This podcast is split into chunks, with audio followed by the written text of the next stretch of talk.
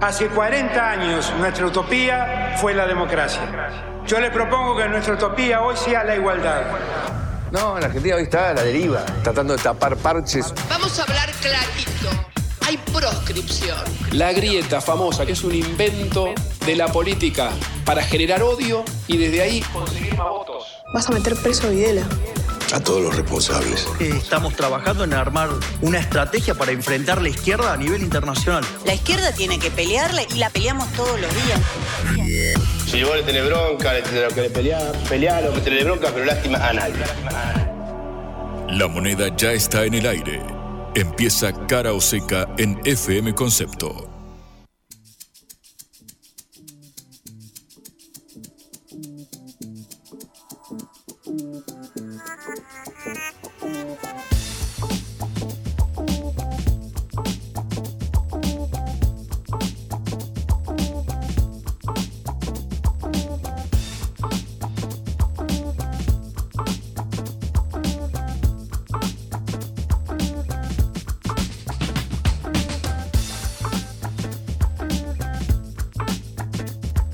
Amigos, amigas, muy pero muy buenas tardes. Bienvenidos a Cara Oseca, este programa producido por la Agencia Internacional de Noticias Sputnik. Estamos a o vivo por concepto por nuestra casa, nuestro hogar, de acá hasta las 6 eh, de la tarde. Mi nombre es Juan Leman. Vamos a hacernos compañía, como siempre, como cada día desde hace ya varios meses, eh, surcando los distintos temas que hacen a la agenda nacional e internacional. Pero primero tenemos un aviso parroquial que la verdad es que nos pone muy, muy contentos. Cara o seca va a extender su horario. Vamos a ir, sí señor, sí señora, vamos a ir desde mañana de 11 a 1 de la tarde, de 11 a 13 horas acá en este mismo dial en concepto, así que nos vamos a hacer compañía ahí en la segunda mañana, arrancando la tarde para repasar juntos todos los sucesos del día. La verdad es que había muchísimo para contar y una hora medio que nos quedábamos cortos, cortinas. Así que vamos a arrancar esta edición. La verdad es que bastante manija, bastante contentos por esta noticia. Mañana, primero de diciembre, Cara Oseca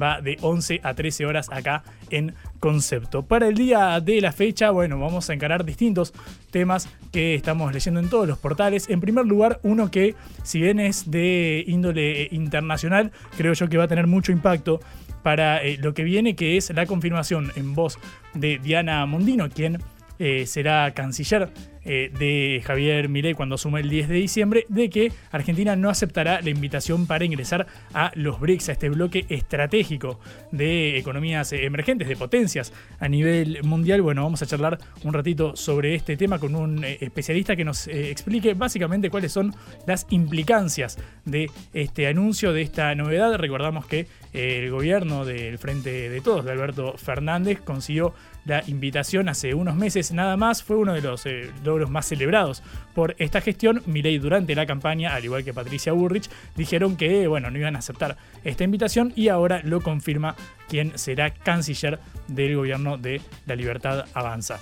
Em, luego estaremos eh, charlando sobre justamente el armado del gabinete del próximo gobierno. Sabemos que ahora Patricia Burrich irá a la cartera de trabajo, sonaba fuertemente para eh, la de seguridad. Era una de esas, de esas eh, eh, designaciones que aún no estaba confirmada, como la de Luis Toto Caputo en Economía, que recién, si no me equivoco, ayer fue la, designación eh, oficial. Bueno, ahora Burrich también cambiaría de cartera. Resta eh, ver qué sucederá con el resto de las áreas, pero bueno, ahí hay otra novedad. Vamos a estar hablando con alguien de La Libertad Avanza al respecto. Y luego haremos un comentario, un repaso sobre la vida de eh, Henry Kissinger, quien eh, falleció eh, anoche a los 100 años, un hombre que definitivamente marcó la geopolítica de todo el siglo pasado, que obviamente marcó el destino a nivel global, podríamos decir, en una época clave para la historia reciente. Así que bueno, tenemos de todo para charlar en el programa de hoy, así que si les parece, sin más preámbulo,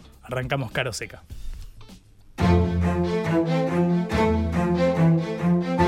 Cara o seca.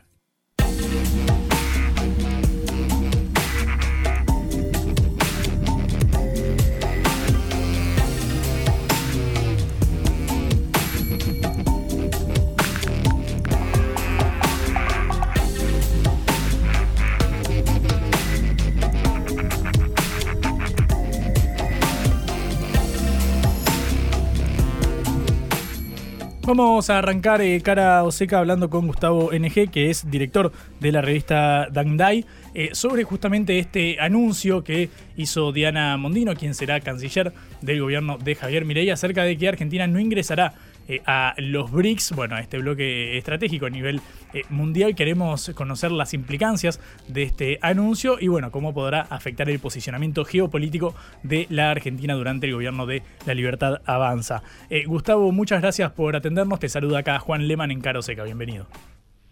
Hola Juan, ¿cómo estás? Este, muchas gracias por invitarme al programa.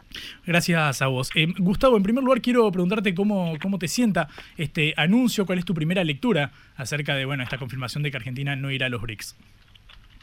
Bueno, la verdad que estamos este, un poquito eh, azorados, no sorprendidos, pero porque estas cosas se vienen anunciando, que Argentina no iba a entrar en, en los BRICS. Este, tanto lo que era Juntos por el Cambio como la Libertad Avanza venían anunciándolo, pero bueno, nos deja, mm, sí, sí estamos azorados en cuanto a eh, como estar atestiguando una especie de disparate, ¿no? De disparate a nivel, eh, a nivel de, política internacional, a nivel de posicionamiento internacional, ¿no? Es como si o, o, bien se ignora todo o, o, bien se apuesta a algo completamente este, no sé, insensato, por decirlo de alguna manera. Gustavo, ¿por qué calificas como, como disparate este, este rechazo al ingreso a los BRICS? Eh, ¿Cuál es la implicancia que tiene para el país? Bueno, la verdad que, eh, digamos, el, el, escenario eh, el escenario internacional se, se, ha ido haciendo bastante claro en los últimos 10 años en cuanto a que hay una reconfiguración muy importante, con unas crisis muy fuertes en los países centrales de, Occidente, digamos, en lo que es el mundo atlántico, y por otra parte, este, un, surgimiento muy fuerte este, de, Eurasia, básicamente de, encabezado por China, y esto está cambiando de una forma, está cambiando de una manera acelerada este, la configuración del mundo, este, y la verdad que eh, decidir no tener eh, relaciones con, con China, o digamos, este, no, tenerlas o, o, bajarlas a la mínima expresión o, dejar eso en manos del, del mercado, digamos, son, son ideas muy raras, este, y es como, bueno, la verdad que es como, es como, es como, digamos, si, si, hubiera un incendio este, afuera y vos, vos lo ignorás a eso, ¿no es cierto? Un, Argentina, la forma de Argentina depende del contexto internacional. Argentina, la forma inicial de Argentina surgió de la relación que tenía con, con Europa y la forma de todos los países depende del contexto internacional. Entonces, ahora que se esté pretendiendo este, eh, de alguna manera ignorar cuál es la nueva forma del mundo cuando, cuando este, todos los países lo reconocen, cuando, no sé, Donald Trump lo primero que hace cuando cuando sube a Estados Unidos es reconocer de una manera negativa, pero reconocer la importancia de China y nosotros como negar eso es, es, es raro, ¿no? O sea, es como, la verdad que yo me quedo preguntando por qué, ¿no? No, no, no entiendo, no, entiendo y después también, digamos, este, es como si, lo que decía es como si no hubiera un plan, un día se dice una cosa, otro, otro, día se dice otra, ¿no? Mm. En un momento se dijo que no íbamos a tener relación con China, al otro día este, se dijo que sí. Entonces también en este momento este, Mondino dijo que Argentina no iba a entrar a BRICS. Este, a lo mejor eh, a lo mejor eso después cambia.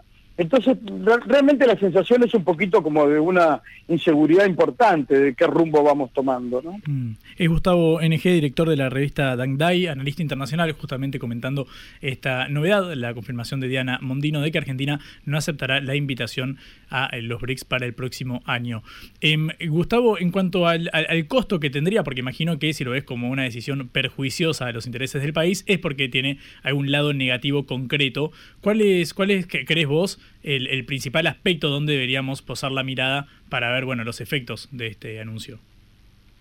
Bueno, obviamente los BRICS, eh, los BRICS surgen eh, en un contexto en, el que la, hegemonía unipolar de Estados Unidos en el mundo empieza a, perder fuerza entonces este, una, un posicionamiento inteligente y soberano de Argentina tendría en cuenta esto y tendría relaciones con todos los países relaciones convenientes para Argentina, diseñaría un plan conveniente con todos los países. La verdad que en este momento el, el, este, el BRICS eh, representa eh, un cuarto del PBI mundial, representa más del 40% de la población mundial, eh, un quinto de la superficie del mundo, o sea, BRICS, en este, hay 40 países que quieren entrar en BRICS. Este, bueno, se presenta como, como una, este, una, asociación que tiene mucho que ver con, con que decía de surgimiento de, eh, resurgimiento de Eurasia y la emergencia del sur global, este, Argentina no apoyarse en esa fuerza, no relacionarse con esa fuerza, por supuesto, nos debilita un montón, nos debilita un montón a, a todo nivel, a nivel comercio internacional, a nivel inversiones. Como decía, China es la que está a la cabeza de, esa, de este movimiento, pero bueno, no es solamente China, ¿no es cierto? Estamos hablando de, estamos hablando de, de, un socio como Brasil, que está dentro del BRICS, este, acaba de, entrar, este, ah, digo, va, va a entrar eh, con, con, Argentina, va a entrar este, Irán, eh, Arabia Saudita, eh, digamos, son, son, son países muy fuertes con los que nosotros, este, con algunos tenemos relación, con otros no, pero que nos conviene muchísimo tener una relación directa, más profunda, comercializar más. China, con la fortaleza que tiene, el, poder, el poderío económico que tiene, está muy determinada a invertir en Argentina. Por supuesto que por supuesto que China no quiere regalar nada. Inversión, a la inversión hay que manejarla, pero hay que manejarla ya sea que venga de, de, China, de Estados Unidos, de Europa. Eh, o de donde sea, ¿no es cierto? Entonces, este, pero bueno, hay, hay, hay una intención de, de invertir la, la, en, un contexto argentino en donde las, el, el, el, dinero que debió entrar fue por deuda, por, por una deuda externa que nunca, nunca se convirtió en obra en Argentina. Las últimas obras todas vienen del dinero de China. La verdad que nos, nos perdemos esa posibilidad de, este, de generar riqueza, de un, un tipo de riqueza que permite una distribución de la riqueza mejor, ¿no es cierto? Porque eh, digamos hay dos digamos hay dos modelos de, Argentina es un país muy rico digamos hay dos modelos básicos de explotar esa riqueza un modelo es este que esa riqueza se explote y, quede en pocas manos, ¿no? Quede en manos de una oligarquía cipaya. Y la otra es que la riqueza se pueda distribuir esto, de una manera un poco más pareja con la sociedad, por toda la sociedad. Esta segunda opción eh, es mucho más plausible con Argentina formando parte de un, apoyándose en un sur global, que es lo que permitiría el BRICS. Eso es lo que nos perderíamos. Gustavo, eh, me pongo en el, en el lugar de alguien que nos está escuchando en el colectivo, que está pensando en eh, la inflación, que piensa en el dólar, que quizás está al tanto de, bueno, el hecho de que estamos casi sin reservas en el Banco Central y demás. Y te pregunto, ¿qué tiene que ver esto con los BRICS, con el nuevo Banco de Desarrollo, por ejemplo, que bueno, sabemos que era una, puerta que se abría para el financiamiento externo? Eh, ¿Qué es, hubiese significado ingresar a, los BRICS en términos de, bueno, nuevas fuentes de, financiamiento y su impacto en, en Argentina? Bueno, los, los, sí, el, nuevo Banco de Desarrollo está eh, asociado, es parte es parte de los BRICS, ¿no es cierto? Este, mm, tanto es así que eh, la presidenta eh, del banco es la expresidenta de, de Brasil, este, Dilma Rousseff. La verdad que el, el, banco, digamos, por un lado, sí, insisto, el banco significaría créditos para producción, eh, créditos para infraestructura, eh, a, buenas tasas y sobre todo sin el estilo de los créditos que estamos teniendo del Fondo Monetario Internacional, eh, porque serían créditos sin injerencia, o sea, sin injerencia en los asuntos políticos internos del país. Esta es la característica de, este, de los créditos que viene dando China con la ruta de la seda y que, y que está dando BRICS, ¿no es cierto? Este, son los créditos que dan porque bueno, la verdad que BRICS se presenta como como una organización que no que no tiene injerencia, no cambia gobierno, no se mete, no no este, no fija políticas de aumentar este, el transporte, aumentar el colectivo, aumentar las tarifas, digamos, todo, todo, todo lo que sabemos que de la manera en que en que interfiere el Fondo Monetario, ¿no? El Fondo Monetario tiene una oficina acá y, y desde la oficina acá este, este, manda lo que hay que hacer a nivel interno. Bueno, los BRICS no, los BRICS no, hacen negocio de otra manera Entonces, bueno, la verdad que nos perdemos eso y además los BRICS este, están tendiendo cada vez más a no depender del dólar, ¿no? Por eso digo que también, viste, estamos en, como en direcciones opuestas. Obviamente que si uno le entrega este, la moneda eh, al Banco Central de otro país, claro, no necesita el Banco Central propio, porque el Banco Central es el, de otro país. Si uno dolariza, uno pierde control este, sobre la moneda. Bueno, el BRICS se, está moviendo en dirección contraria y están desdolarizando. Entonces, entre los países del BRICS, y bueno, la tendencia es, a usar cada vez menos dólar, eh, que nosotros ya habíamos entrado en eso, ¿no es cierto? Cuando, cuando mm, se permitió que las empresas argentinas empezaran a pagar con yuan, con yuanes, con moneda china. Este, esto tiene, eh, también tiene sus riesgos, pero tiene una ventaja bastante grande sobre, sobre lo que ya conocemos, ¿no? Es impresionante que queremos movernos en dirección hacia, hacia otra cosa y nos movemos en dirección hacia, hacia lo mismo de siempre, ¿no? Hacia, hacia lo más corrupto de lo mismo de siempre, ¿no? Mm. Em, Gustavo, quiero preguntarte cómo crees que queda posicionado eh, el país eh, frente, por ejemplo, a Estados Unidos con esta, con esta decisión. Porque, bueno, tenemos mediante la relación con el Fondo Monetario eh, Internacional, un auditor de la política económica argentina a raíz, bueno, del acuerdo para el refinanciamiento de, la deuda contraída. quiero preguntarte si esto, bueno, es un guiño hacia Estados Unidos, le da más margen de maniobra, crees vos, hacia Washington. ¿Cómo ves este capítulo? Sí, por supuesto, esto es este, esto es muy favorable para, para ciertos sectores de Estados Unidos. No estoy seguro de que para todos los Estados Unidos. ¿eh? No estoy seguro que para todos. Es, eh, termina siendo favorable, ¿no? Termina siendo favorable para ciertos sectores eh, que tienen mucha fuerza, mucho poder financiero, ¿no es cierto?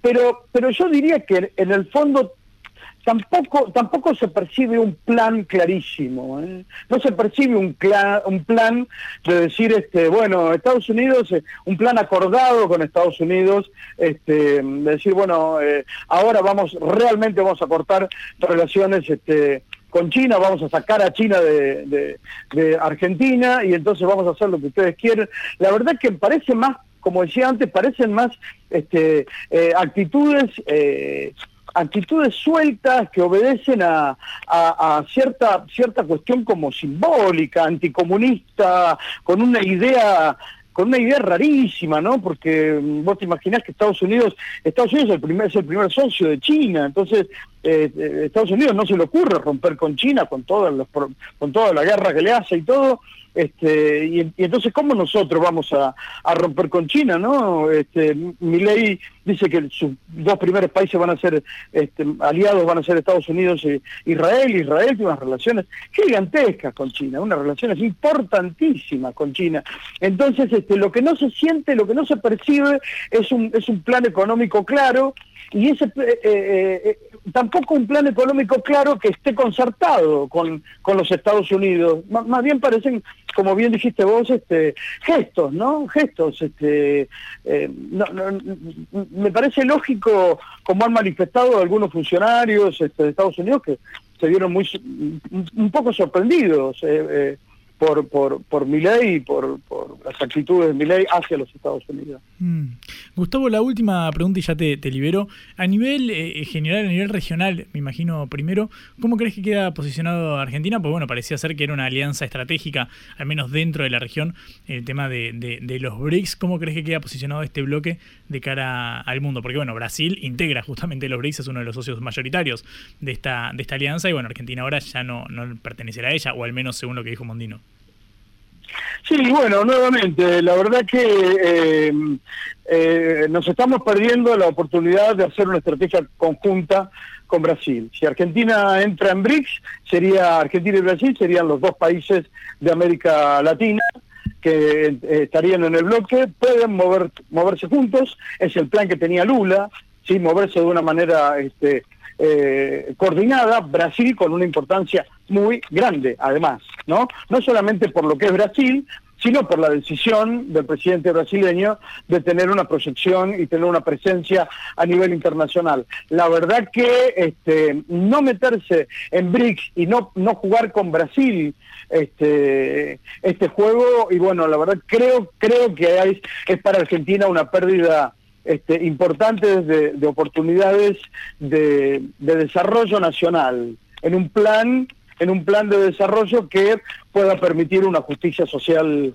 mejor, ¿no? Digamos, este, todo el plan, ponele, por ejemplo, todo el plan automotriz que puede tener este, Argentina con Brasil, todas las posibilidades de desarrollo de un plan automotriz, por, por un ejemplo, ¿no? Y que ese plan pueda ser este, presentado y que pueda tener gravitación adentro de los BRICS, bueno, queda ahora con esto quedaría completamente cerrado ese camino. ¿no? Mm. Gustavo, muchísimas gracias por este ratito, fuiste muy claro, muy amable, te mando un fuerte abrazo.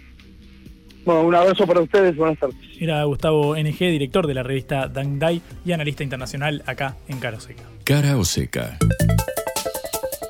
En el foco.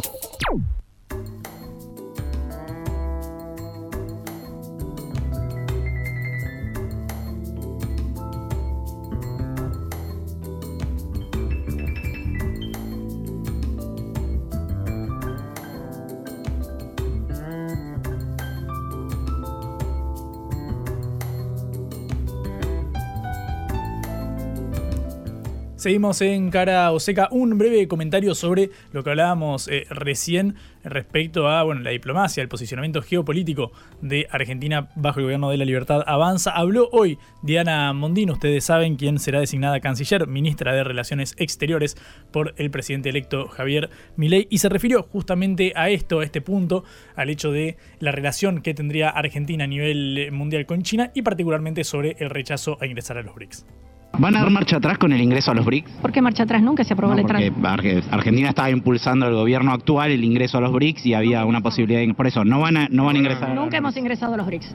Bueno, así lo decía Diana Mondino, quien también allí antes de ingresar a una conferencia organizada por la UIA, la Unión Industrial eh, Argentina, bueno, obviamente un acto, uno de los actos protocolares y además para presentarse ante distintos sectores empresarios con el programa de gobierno del país, Diana Mondino se refirió al gasoducto presidente Néstor Kirchner, saben ustedes, el gasoducto eh, que conecta a la provincia de Neuquén, al yacimiento de Vaca Muerta con la localidad de Saliqueló, acá en la provincia de Buenos Aires, para abastecer eh, de, gas al resto del país, en este caso al, bueno, al área central del país, a Buenos Aires. Luego está la reversión del gasoducto, el gasoducto el norte, y son distintos proyectos. Pero lo central es que Mondino habló sobre esta obra inaugurada este año, el 9 eh, de julio. Justo estaba Sergio Massa ahí en un acto casi de campaña, podríamos decir. Pero escuchar lo que dijo Mondino sobre el gasoducto. ¿Por qué el gasoducto tenía que ser estatal? Uno, del público que me diga una razón por cuál el gasoducto tenía que ser estatal. Una, son empresas petroleras grandotas que se lo, se lo venden a empresas de, energía grandotas. ¿Por qué el caño lo pagamos entre los 47 millones de argentinos? La quinta línea tiene que ser privada, punto. La sexta, cuando alguien la piense, también. Y hay que eliminar regulaciones para que podamos producir energía para nuestras plantas. Por supuesto. Por supuesto.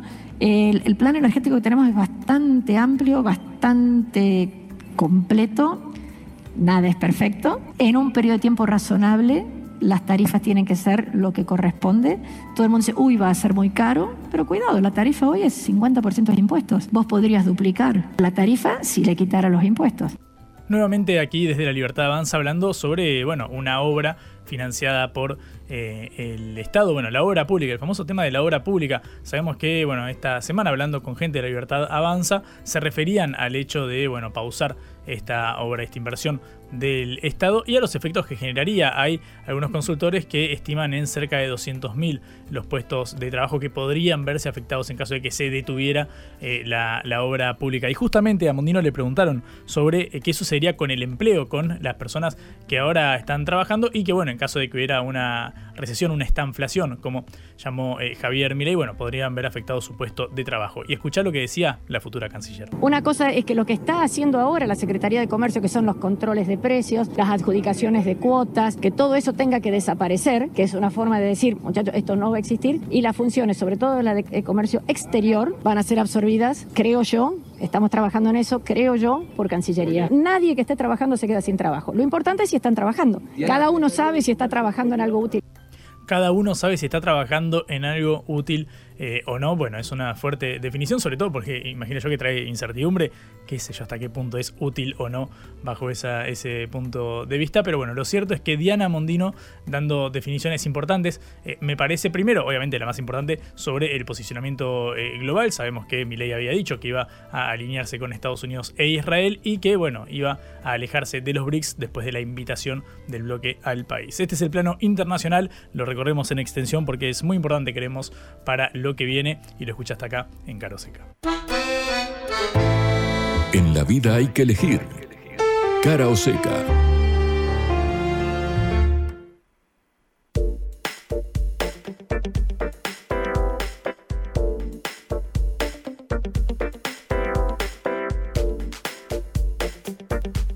Segunda mitad de cara a Oseca, 31 minutos pasan de las 5 de la tarde. Una cortita del ámbito local. Ayer eh, sabemos que Sergio Massa, el ministro de Economía, se reunió con los gobernadores en funciones y los gobernadores electos de las distintas em, fuerzas, justamente para garantizar el pago de, sueldos de diciembre y el aguinaldo. Recuerdan que, bueno, lo venía alertando algunos eh, mandatarios provinciales que estaba en juego el pago del, del aguinaldo, no estaba garantizado por eh, la falta de, fondos se esgrimían desde las distintas eh, provincias. Bueno, Nación va a girar una suma de 230 mil millones de pesos a fin de que se garantice el pago para los empleados eh, en diciembre en las distintas provincias y sobre todo del aguinaldo. Van a ser transferidos estos recursos desde el Fondo de Aportes del Tesoro Nacional para aquellos casos en los que no se utilizaron este año.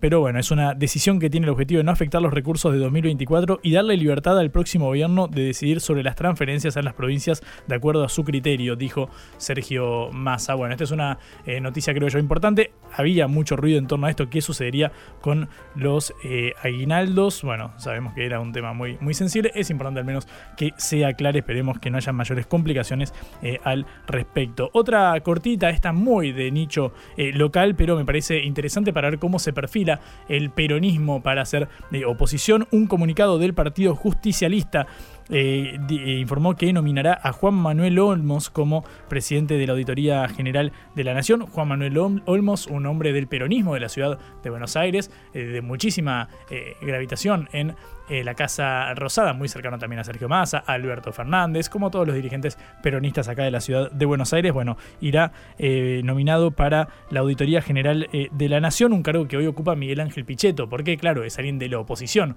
quien es designado en ese, en ese cargo. Bueno, de esta manera tenemos esta novedad. Importante ver cómo se reperfila el peronismo para ser opositor durante el gobierno de Javier Milei. Reflexión y análisis de las noticias que conmueven a la Argentina y al mundo. Vamos a hablar un ratito con Beltrán Benedict, que es diputado nacional electo de eh, La Libertad eh, Avanza. Queremos charlar de un montón de temas para lo que se avecina en el Congreso, en la Cámara Baja, donde, bueno, La Libertad Avanza, el partido de Javier Milei, se encuentra en franca minoría. 34 diputados son eh, aquellos con los que contará, más allá de alguna alianza circunstancial. Beltrán, buenas tardes, ¿cómo estás? Bienvenido. Juan Leman te saluda. Buenas tardes, un gusto Juan estar charlando con ustedes.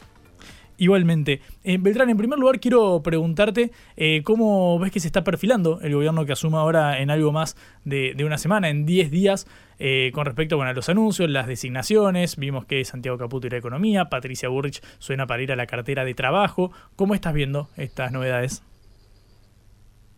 Bueno, estoy viendo que todas estas designaciones, algunas ya confirmadas y otras a confirmarse, van en línea eh, con todo lo que se anunció en campaña para ahora pasar a la etapa de, la acción, que en definitiva es eh, a lo que vinimos, a hacer lo que dijimos que íbamos a hacer. Mm. Son batallas duras que hay que dar y se está armando el equipo para eso. ¿Cómo te imaginas el diálogo en el, en el Congreso? Porque, bueno, Javier Milei llega al poder después de eh, justamente una, campaña donde se la pasó despotricando contra la casta política y uno imagina que la mayoría de los, de los legisladores, al menos de la Cámara Baja, serían lo que, para entiendo ustedes, son la casta. ¿Cómo, ¿Cómo crees que va a ser ese diálogo para conseguir las mayorías necesarias para aprobar los proyectos principales?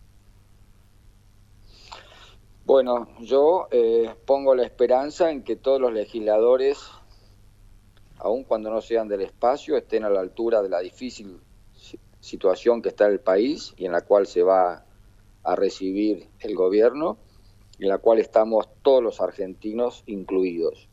Creo que va a ser eh, un tiempo, al menos un primer tiempo, para mm, apoyar todas las medidas que se van a impulsar desde el Ejecutivo, que no van a ser otras que mm, una rápida reestructuración del Estado y la reingeniería eh, financiera del, de la Argentina para poder eh, poner eso en orden y después ir al crecimiento.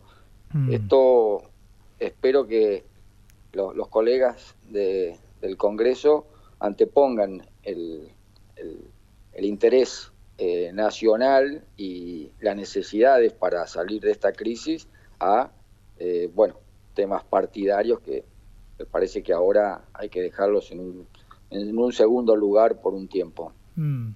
Es Beltrán Benedict. Eh, perdón, ¿es Benedict o Benedict el apellido? Beltrán, discúlpame. Benedict con T final. Benedict, perfecto. Beltrán Benedict, diputado nacional electo de la Libertad Avanza. Discúlpame para presentarte bien entonces. Em, Beltrán, hoy Diana Mondino, justo lo repasábamos, antes de ingresar a este evento de la Unión Industrial eh, Argentina, deslizó la posibilidad de que, bueno, en caso de que las reformas centrales que impulse Javier Milei no consigan las mayorías en el Congreso, bueno, no descartaría la posibilidad de que se apelara a los decretos, a los DNU, los decretos de necesidad y urgencia, que son, bueno, potestad del presidente. ¿Cómo es esta esta, herramienta? ¿No generaría más, más resquemores, al menos ahí en la Cámara Baja, el hecho de que se la salteara? Bueno, esperemos que no se tenga que recurrir a eso.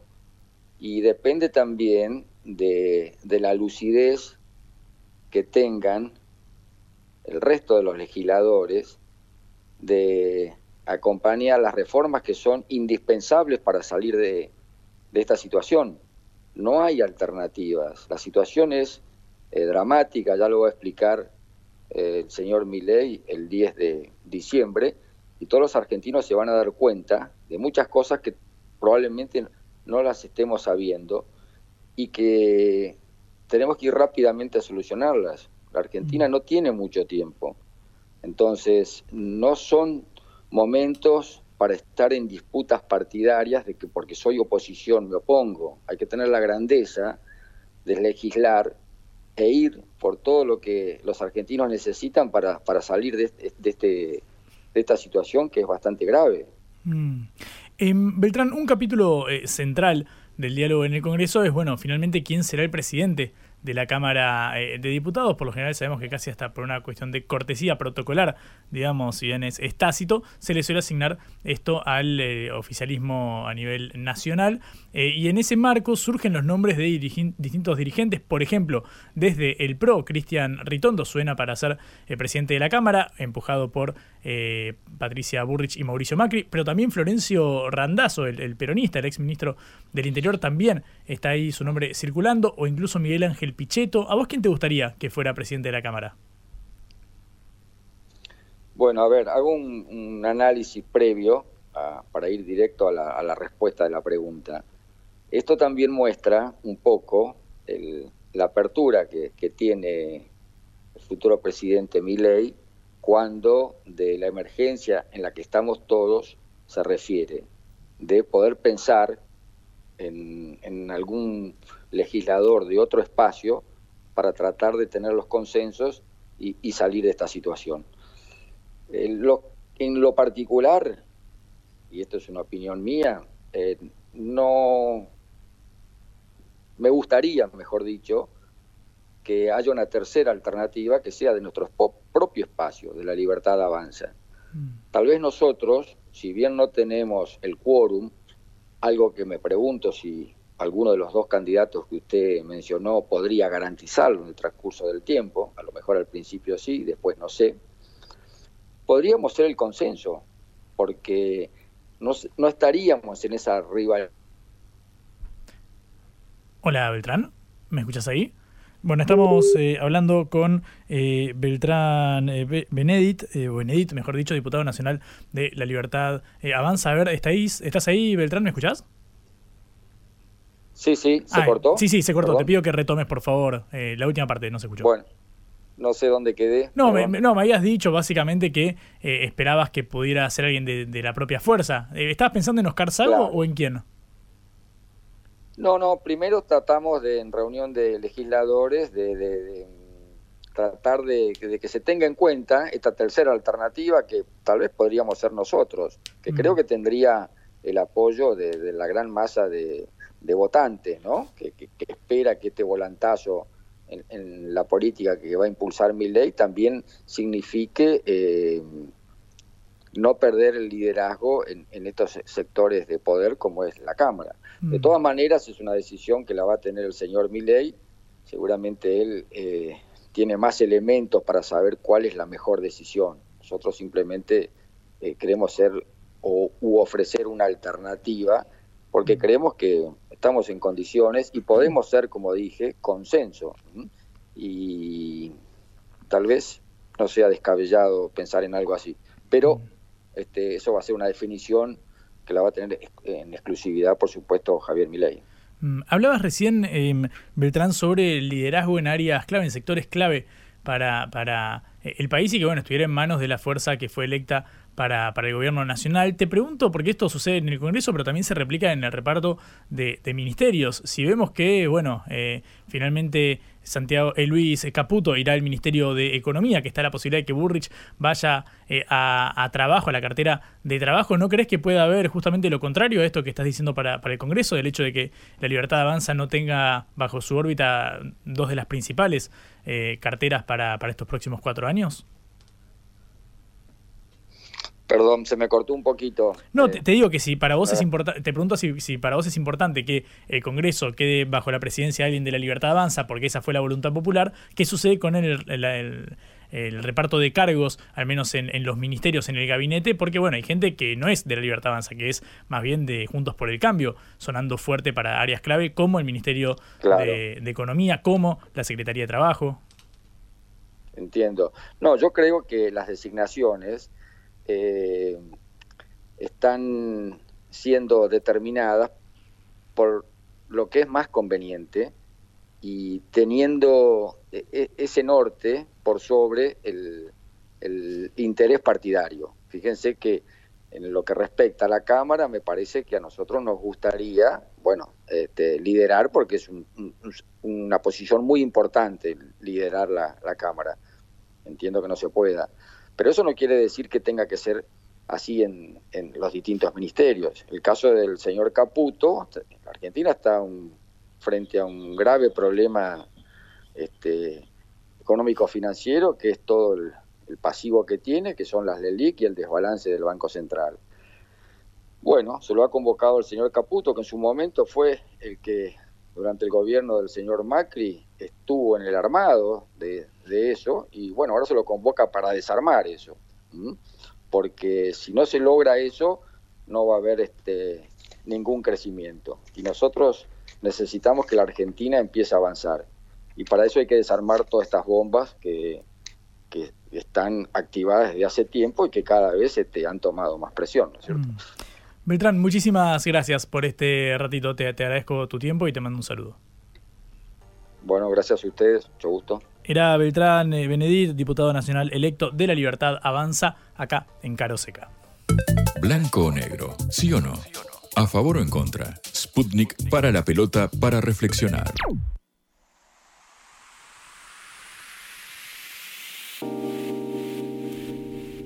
15 minutos nos separan de las 6 de la tarde, recta final en Cara Oseca. Seguimos por un instante en la política local porque hubo una declaración que al menos a mí también me, llamó la atención. Recién repasábamos voces de la libertad avanza porque, bueno, será en el próximo gobierno, pero también están las autoridades salientes y sobre todo la figura de Sergio eh, Massa, quien estuvo acá durante este último año, de toda la botonera económica, candidato presidencial del oficialismo y demás, que habló acerca de su futuro laboral y escucha dónde se ve, porque pareciera ser que, bueno, no, estaría quedándose para algún, algún digamos, eh, lugar en el sector, en el sector eh, público, para menos disputar, al menos desde ahí la agenda política, sino más bien ir al sector privado. Me pareció interesante al menos escuchar lo que decía el ministro de Economía. En primer lugar voy a trabajar, tengo tres ofertas del sector privado de afuera de la Argentina que excluyen además la posibilidad por la ley de ética pública de que pueda realizar cualquier actividad comercial con la Argentina y eso estoy evaluando y viendo que es lo más conveniente para mi vida personal y para la de mi familia. Tengo los chicos en edad universitaria, tengo eh, obviamente a Malena que tiene sus propias responsabilidades. En paralelo vamos a poner en marcha nuevamente la Fundación Encuentro, eh, en la que vamos a trabajar en propuestas, ideas, como, como siempre lo he hecho. Yo siempre he hecho política sobre la base de hacer o de proponer. Esto decía Sergio Massa, bueno, pareciera verse más en la órbita del sector privado, algo que también hizo, ahora quien va a asumir, Luis Caputo, después de su paso durante el gobierno eh, de Mauricio Macri, bueno, puso su eh, consultora y demás, pareciera ser un eh, derrotero similar al que va a seguir ahora el ministro de Economía saliente, Sergio Massa, desde el 10 de diciembre, desde el Ministerio de Economía al mundo privado, una estima que de las finanzas, bueno, pareciera ser que por ahí va el rumbo, el norte que orienta el accionar de Sergio Massa. El futuro puede hacer nuestros sueños o nuestras pesadillas realidad. Por las dudas, abrimos todas las opciones. Hubo una eh, novedad, un, la verdad es que un, hecho que realmente eh, se sintió como un sismo a nivel eh, global, que fue bueno, el fallecimiento de Henry Kissinger, ex secretario de Estado de Estados Unidos que murió a los 11 años. Eh, bueno, fue una figura clave en la historia de la diplomacia, tanto de Estados Unidos como a nivel global por su eh, impacto, sobre todo después de la Segunda Guerra Mundial. Obviamente acá en la región lo tenemos eh, como sinónimo de golpes de Estado que hubo, sobre todo uno piensa en el de que sufrió Salvador Allende en Chile, en manos de Augusto Pinochet, pero bueno, es muy extensa la trayectoria de Kissinger y sin lugar a dudas marcó una era en la diplomacia global. Sobre esto queremos eh, hablar con Walter Formento, analista internacional y docente de la Universidad eh, de La Plata. Walter, buenas tardes, ¿cómo estás? Juan Leman acá en Caroseca. ¿Cómo te va, Juan? Este, un gusto este, por poder dialogar con vos sobre estos temas. Mm. Walter, nos interesa primero conocer tu, primera reflexión sobre, sobre Kissinger. ¿Por qué se dice que marcó una era? ¿Qué trascendencia le adjudicás al ex secretario de Estado? Bueno, primero, este, Henry Kissinger es quien condujo desde el punto de vista estratégico a, las Fuerzas Armadas norteamericanas, este, a la Trilateral Commission, en, el, eh, digamos, en lo que fue el despliegue de Estados Unidos en la confrontación con la Unión Soviética y es el que define este, la guerra de Vietnam, y el porqué de la guerra de Vietnam este, como elemento para este, lograr disuadir y distanciar a China un posicionamiento como aliado de la Unión Soviética a una posición a una posición este, neutral y donde Estados Unidos aportaría elementos para que pudiera este, desplegarse y desarrollarse de manera autónoma, que en ese momento este, China se encontraba en un momento de fuerte retraso y de un impacto social muy grande. Ese distanciamiento de China en la alianza con la Unión Soviética debilitó a la Unión Soviética y permitió que Occidente, porque en ese momento estábamos hablando de un mundo dividido en dos grandes bloques, permitió que el bloque occidental, comandado con la, por la OTAN y por los grandes intereses trilaterales, este, lograra este, poder ir construyendo las condiciones de aislamiento y de debilitamiento y agotamiento de la Unión Soviética que la llevó a su proceso de crisis de 1980 y caída en 1991. Mm. Y ese es el gran hecho histórico que este, encumbró a Kissinger como el gran estratega. Mm. ¿Qué tipo de bueno rol le asignás a, Kissinger en el crecimiento de, China? Porque bueno, hoy pareciera ser la, la, potencia que más directamente está enfrentada con Estados Unidos, al menos en el plano comercial. Bueno, esto que nosotros hablamos de, la, de lo que fue la guerra de Vietnam allá por 1960, fines de los 50, 1960 hasta 1973, 75, es un momento de la historia. Eh, el, el, desarrollo y, despliegue de las inversiones de, las grandes empresas transnacionales globales norteamericanas a, a, la China británica de Hong Kong y Shanghái es un proyecto que tiene como actor estratégico principal mucho más a, a, a Brzezinski que a, a. Y, dos grandes estrategas este, del poder norteamericano en dos momentos distintos y este, por eso no se le podría otorgar, digamos, a, a, Kissinger un papel destacado en la potenciación de China como punto de apoyo importante y estratégico en eh, a partir de a partir del 2003-2007 a, Kissinger, sino a Brzezinski, que es el que expresaba lo que se llama las nuevas actores financieros globales que estaban mucho más vinculados a Brzezinski y a Soros que a Kissinger. Mm. Em, Walter, quiero pasar al plano aquí de, de, Latinoamérica para repasar bueno, la, responsabilidad de, Kissinger en distintos eh, golpes de, Estado que hubo en la región. Pienso, por ejemplo, en el, de, en el de Chile, quizás sea el más emblemático al respecto. ¿Qué me puedes decir sobre este tema? Bueno, es el gran autor este, intelectual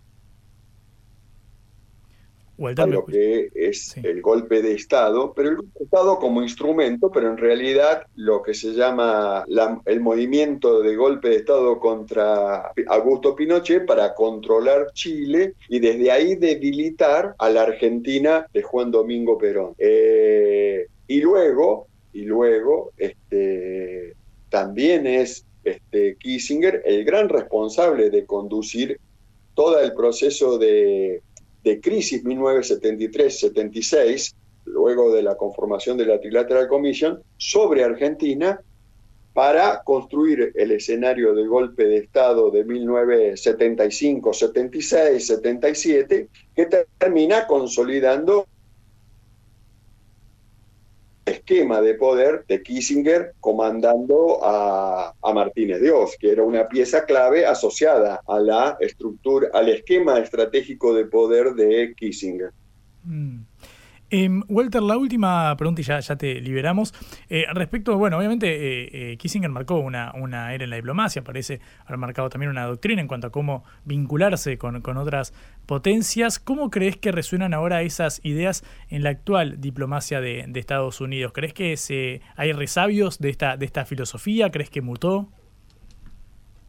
No, no, ahí está presente en la escuela de pensamiento estratégico norteamericana en sus dos vertientes, la que tiene centro en Harvard y la que tiene centro en Chicago, la que tiene centro en New York y la que tiene centro en Texas, que nosotros, este, particularmente con esta derrota electoral que hubo en Argentina, la vamos a tener que ver en vivo y en directo en los próximos cuatro años. ¿Por qué?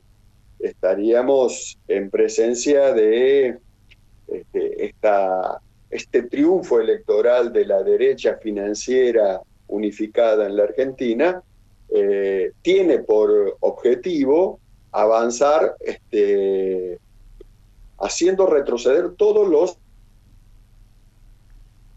conquistas democráticas, tanto de Argentina como de Brasil y de toda la región.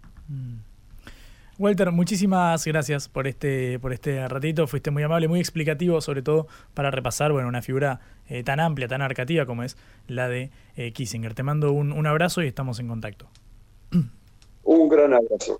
Era Walter eh, Formento, analista internacional, docente de la Universidad de La Plata, acá en Caro Seca. Cara o Seca. Te contamos lo que otros callan. Cinco minutos nos separan último trámite de Caro Seca del día eh, de la fecha. Dos eh, cortitas del plano eh, internacional. En la primera, que los países de la ONU se están reuniendo desde hoy hasta el 12 de diciembre en Dubái para la COP28, que es la, la conferencia sobre crisis climática más importante a nivel internacional. Mirá si será importante en estos momentos cuando en Europa estuvimos en el invierno de acá austral, pero el verano de allá temperaturas récord, sobre todo me imaginaba Italia, lo que había sido Roma con temperaturas que nunca antes habían registrado. Bueno, acá Brasil, eh, Río de Janeiro con temperaturas cercanas a los 50 grados. Bueno, en ese marco llegamos a esta cumbre, la COP28, la conferencia más importante sobre eh, cambio climático a nivel eh, internacional. Bueno, obviamente tiene dos ausencias de peso. La primera es que Joe Biden no estará presente, no será de la partida, pero tampoco Xi Jinping, es decir, las dos potencias que más gases de efecto invernadero emiten en la atmósfera no serán eh, de la partida, ni Biden ni Xi Jinping. Bueno, de todos modos, el eje del foro, el eje central, está puesto en la Agenda 2030 y sobre todo en la construcción de fondos para la sostenibilidad, perdón, para asistir a los países en vías de desarrollo y la crisis climática desde una perspectiva de género. Bueno, estos son los dos ejes principales. Me interesa el punto de la sostenibilidad para los países en vías de desarrollo y esta construcción de fondos. A ver si acá en Argentina qué parte nos toca eh, al respecto. En medio, bueno, de una, sabemos, una crisis macroeconómica bastante eh, importante. La segunda, la última para cerrar y despedirnos, que la OCDE, que es la Organización para la Cooperación y el Desarrollo eh, Económico, eh, advirtió que el Producto Bruto de Argentina va a caer un 1,8% en este 2023 y 1,3% en 2024. Hablame de esta inflación, le podríamos preguntar a Mirei justamente qué se refería a este fenómeno, pero que después va a crecer 1,9% en 2025. Eh, Esto muestra una mejora relativa respecto al anterior informe para este año, pero dice que vamos a caer más el año que viene, es decir, mejoramos algo para 2023 con una caída del 1,8, pero que eh, en 2024 será mayor 1,3% ese derrumbe. Luego se repondría en 2025. Eh, Hay que ver ahí qué sucede con los hidrocarburos que tenemos, con eh, lo que sucede en Vaca Muerta, con el gas y el petróleo no convencionales, lo que sucede con la industria del litio, el hidrógeno verde. Bueno, tenemos distintos recursos. Hay que ver qué rol desempeñan para al menos en estos años hacerse fuertes y que nos den alguna llegada de dólares. Una estima que era eso para 2025-2026, los primeros efectos, dicen los especialistas. Según este informe de la OCDE, la inflación promedio será del 124% este año y del 157% eh, en 2024. 157% en 2024. 24. Bueno, la inflación interanual que tenemos ahora, si comparamos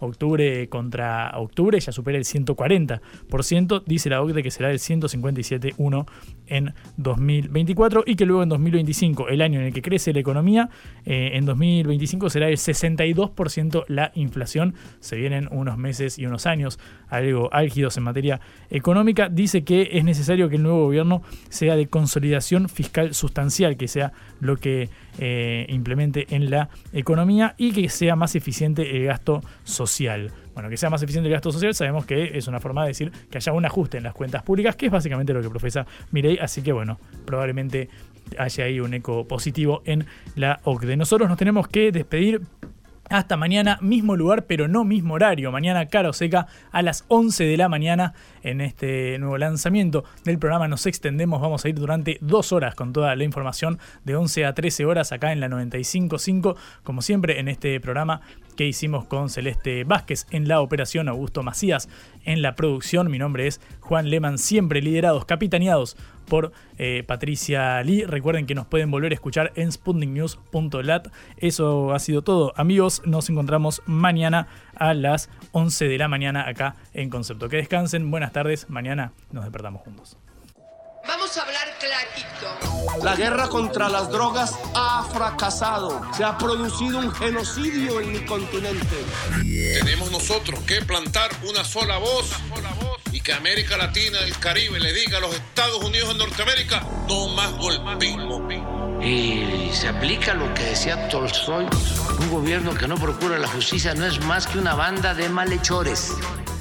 Qué cosa rara que diga gracias a la vida a pesar del dolor, porque mi hija dio la vida sabiendo que había que cambiar. La vi ahí que, que brillaba, que sobresaltaba en ese estadio hermoso y no lo pensé y, y la fui a besar.